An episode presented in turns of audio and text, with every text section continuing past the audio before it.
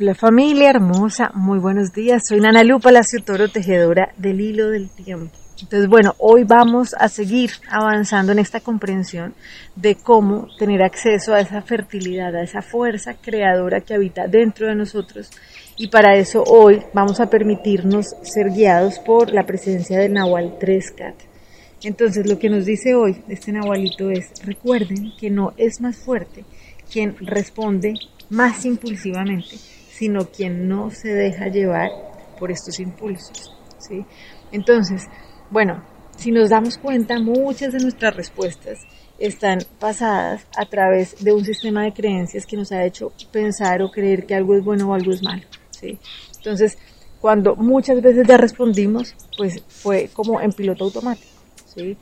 Es importante y claro, es necesario poder tener un sistema de defensas activo, porque imagínense, o sea, si uno se lo va a comer un tigre, pues por supuesto que necesita activar todo un sistema de defensas, de huida, bueno, lo que sea necesario. Pero necesitamos revisar dos cosas. Una, no dejar el pedal, sí, ahí pisado con este sistema de defensas activo, porque ahí es cuando vienen las enfermedades crónicas, donde un sistema que se ha desequilibrado. Y por el otro lado, la importancia realmente de revisar esos impulsos, lo que no nos están permitiendo comprender de nosotros mismos. Entonces, por ejemplo, cuando algo sucede, ¿no? Y uno emite un juicio, no, es que a mí me parece que tú eres un hipócrita, ¿sí? Entonces, ¿a quién le parece? Le parece un sistema de creencias que viene y cree que puede hacer un juicio, ¿cierto? En nuestra cultura eso se ha hecho entender como que es que yo soy muy sincero, entonces yo te digo lo que yo pienso. Pero la invitación hoy es a que revisemos de verdad si eso que yo pienso ¿sí? no es producto de mi creencia limitante. Porque realmente eso lo puedo pensar yo, pero otra persona puede pensar otra cosa frente a la misma situación y ninguno tiene la verdad. Sencillamente lo que tiene es un sistema de creencias que le hace emitir un juicio. Entonces la invitación hoy es no nos dejemos llevar por los impulsos si no vamos a ser tan sinceros y no porque queramos ser mentirosos, sino porque sencillamente ese juicio que yo estoy emitiendo no es una verdad universal, es el producto de mis creencias limitantes, pero por eso lo que yo necesito hacer es hacer un momento de silencio para poder pasarlo por ese filtro de esa revisión, de comprender de verdad esa situación, que es lo que me está enseñando a mí.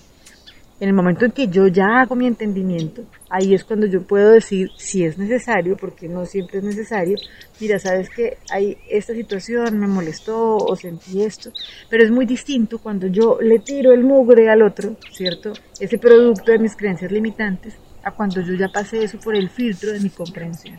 Acuérdense que hace siete días veíamos que abrigar odio en mi corazón es decidir odiarme crónicamente.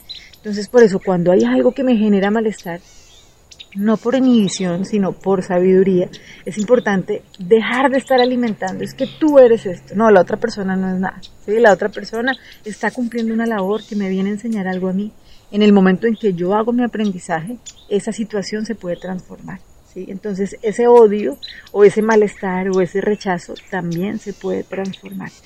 Esto es lo importante de saber cómo manejamos nuestras relaciones y la importancia de verdad cada día de entrenarnos en la no emisión de juicios, porque realmente nuestra fortaleza radica en tomar el poder y la soberanía sobre nosotros mismos, ¿sí? Sobre qué hago yo con esta emoción de malestar que se generó.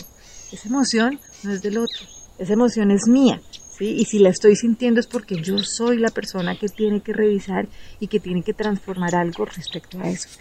No lo perdamos de vista, ¿sí? Porque en esto consiste el juego de la vida. Acuérdense que esto es lo que estamos haciendo diariamente, en lo que nos entrenamos para realmente poder tener el poder de nosotros mismos, ¿sí? Que no es que nadie me vino a generar malestar, es que él sabe cómo sacarme la rabia, no. Él puede hacer lo que quiera, pero la rabia es mía, ¿sí? Y yo soy la persona que tiene el poder de poner en, poner en orden esta situación o no. Entonces, hoy vamos a trabajar con la lección 252 del curso de milagros, que nos recuerda que el Hijo de Dios es mi identidad. El Hijo de Dios es mi identidad. Y así como lo dice el curso, la santidad de mi ser trasciende todos los pensamientos de santidad que pueda concebir ahora. Su refulgente y perfecta pureza es mucho más brillante que cualquier luz que jamás haya contemplado. Su amor es ilimitado. y su intensidad es tal que abarca dentro de sí todas las cosas en la calma de una queda certeza. Su fortaleza no procede de los ardientes impulsos que hacen girar al mundo, sino del amor ilimitado de Dios mismo. Cuán alejado de este mundo debe estar mi ser, y sin embargo, cuán cerca de mí y de Dios. Padre, tú conoces mi verdadera identidad.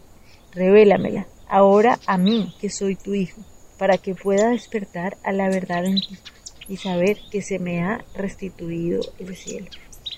Les mando un abrazo y bueno, aquí cada vez más tomando soberanía de nuestra vida, de nuestros impulsos para poder tener acceso a esa sabiduría y seguir tejiendo cada vez más gozosamente este hilo del tiempo. Bendiciones y buen día. chao.